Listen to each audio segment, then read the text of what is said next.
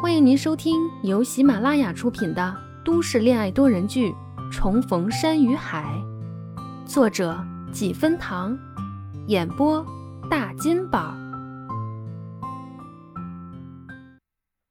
第十五集。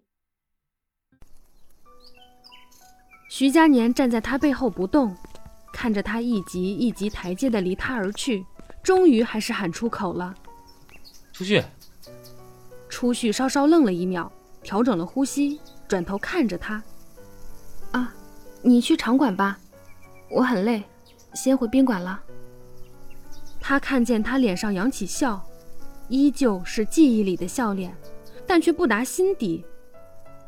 徐佳年紧紧盯着他的眼睛看，想分清楚他眼底的情绪到底是冷淡的，还是有别的波动，但是都没有。两人整整对视了两分钟，初旭还是一点变化都没有。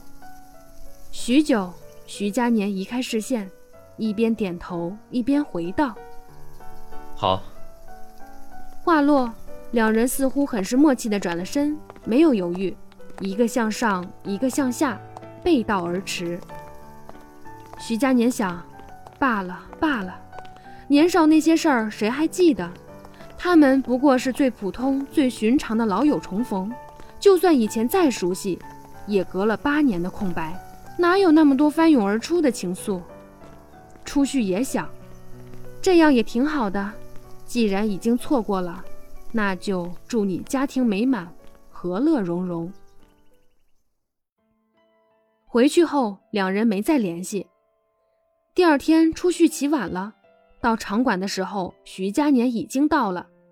他站在空旷的场馆里，和施工单位负责人在谈项目布置。初旭淡淡的看了一眼，没上去打招呼，默默的从他的另一边绕到二楼。场馆为了仿古，建设了木质楼梯。初旭刻意放松放缓的脚步，还是发出了轻微的咯吱咯吱声。徐佳年听到声音，侧头望过去。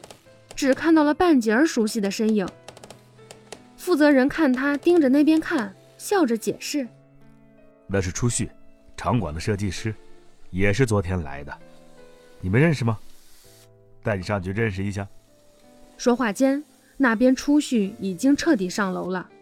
徐佳年回过头继续说：“不用了，先谈工作。”就这样。一整个早上的时间，两个人一个在一楼，一个在二楼，安静的工作着，互不打扰。只是初旭今天格外走神，连配合安装的刘师傅也看出来了。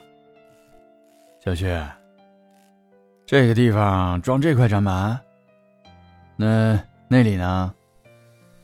初旭看着刘师傅指的那一块，面不改色的说：“啊，对呀，我弄错了。”初旭迅速扫了一眼，拿起脚边的一块展板递给他：“这块是这里的，给你。”刘师傅接过展板装好，又继续下一块，结果发现还是错的。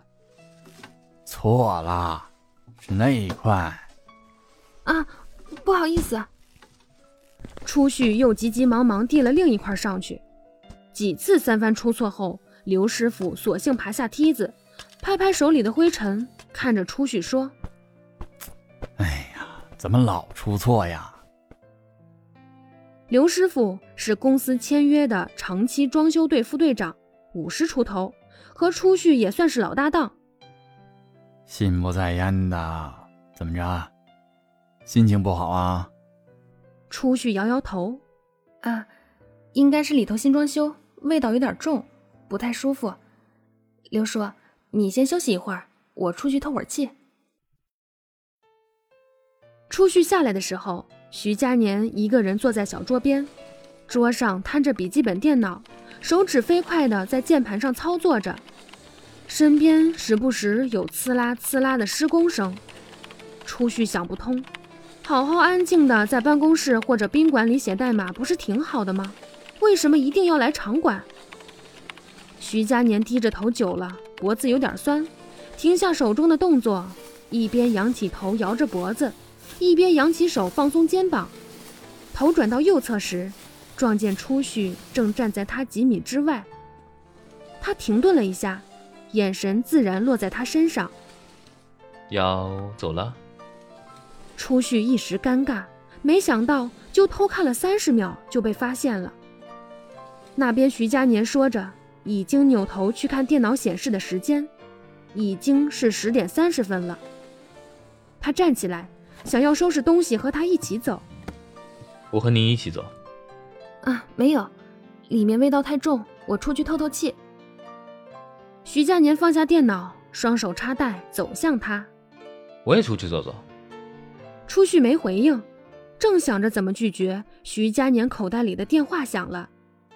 徐佳年看了一眼手机，是杜一鸣打来的，他没理，直接挂掉。